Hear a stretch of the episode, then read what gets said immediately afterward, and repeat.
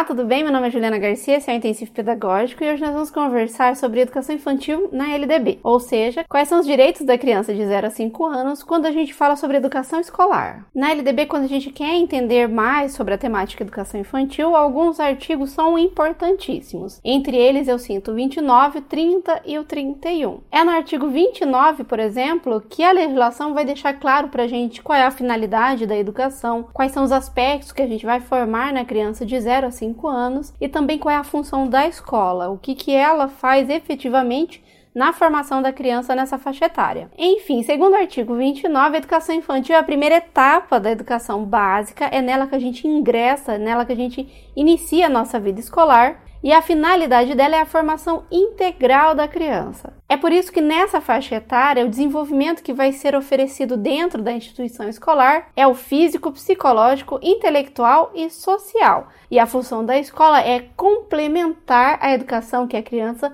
recebe. A educação infantil ela é uma garantia, ela está garantida na LDB, no entanto, não é toda a educação infantil. Isso porque a educação infantil ela não ocorre de forma linear, ela ocorre em fase. A primeira fase é a creche de 0 a 3 anos, ela não é obrigatória. Isso quer dizer que eu não tenho a obrigação de matricular a criança e o município também não tem obrigação de oferecer. A segunda fase da educação infantil é a pré-escola, é a preparação para o ensino fundamental e essa sim é obrigatória, ocorre dos 4 aos 5 anos e deve ser garantido, inclusive, numa escola mais próxima da residência do aluno. Além disso, a LDB vai trazer informações para a gente sobre carga horária. Então, qual é o tempo que seu filho vai ficar na escola? Segundo a LDB, o tempo mínimo é 4 horas e o tempo máximo, quando a gente fala sobre escola em tempo integral, são 7 horas. O documento também vai falar que o tempo anual, né, a carga horária anual da educação infantil, são 800 horas que serão divididas em 200 dias letivos. Dessa quantidade total de horas que a criança passa na escola na educação infantil, a frequência mínima que ela deverá ter é de 60%, ou 40% de faltas. E aqui começa uma diferença muito importante da educação infantil e outras etapas. Quando eu falo sobre ensino fundamental, por exemplo, se a criança não frequenta a escola o mínimo que é exigido pela lei, ela reprova de ano.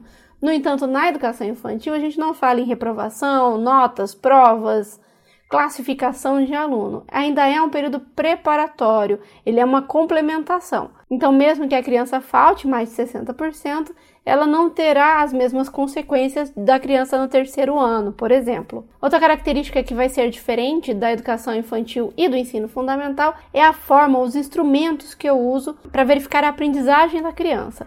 Então, enquanto eu falo em provas, rendimento e notas no ensino fundamental, a educação infantil a gente utiliza outros instrumentos, que é o registro, o acompanhamento e também a criação de portfólio. Para finalizar, como eu não falo ainda em notas, os documentos que vão comprovar que a criança participou, que ela fez a educação infantil também são diferentes. Então, as escolas até podem oferecer um diploma, um certificado para a criança, mas ele é muito mais simbólico. Documento oficial que vai valer na educação infantil é o atestado. O artigo 58 da LDB é um texto de 2018, ele é bem recente, ele vai falar sobre educação especial. Então, antes a educação especial, ela só era ofertada obrigatoriamente em outras faixas etárias. A partir de 2018, a educação especial ou as crianças com deficiência têm direito à educação desde a primeira etapa, desde a educação infantil. Para finalizar, você deve ter percebido que até agora a gente só falou sobre finalidade, deu ideia geral do que será abordado, qual é a função da escola na educação infantil, mas a gente não entrou muito a fundo sobre conteúdos ou a lógica dos conteúdos. Isso porque a LDB ela somente sinaliza para onde a gente deve buscar essas informações. Ela não aprofunda essas temáticas. Isso quer dizer que o artigo 26 vai trazer para a gente a ideia de que a BNCC é o documento que a gente deve buscar essas informações. Além disso, também temos que falar sobre referenciais da educação infantil. Outro documento muito importante que a gente abordará aqui logo mais. Se você já assistiu os vídeos anteriores, você deve ter percebido que não tivemos muito muita novidade. Isso porque esse vídeo ele é mais uma revisão, é pra gente aprofundar. Aliás, a partir de agora a gente vai sempre aprofundar o conteúdo, porque nesse momento seu conhecimento sobre LDB ele já é avançado. Aliás, se você está lá no intensivo pedagógico, hoje você completará 338 questões comentadas realizadas. Isso é muita coisa. Para finalizar, se você chegou até aqui, eu quero agradecer a sua presença, o seu apoio. Por favor, curta para me saber se você quer que eu continue construindo conteúdo.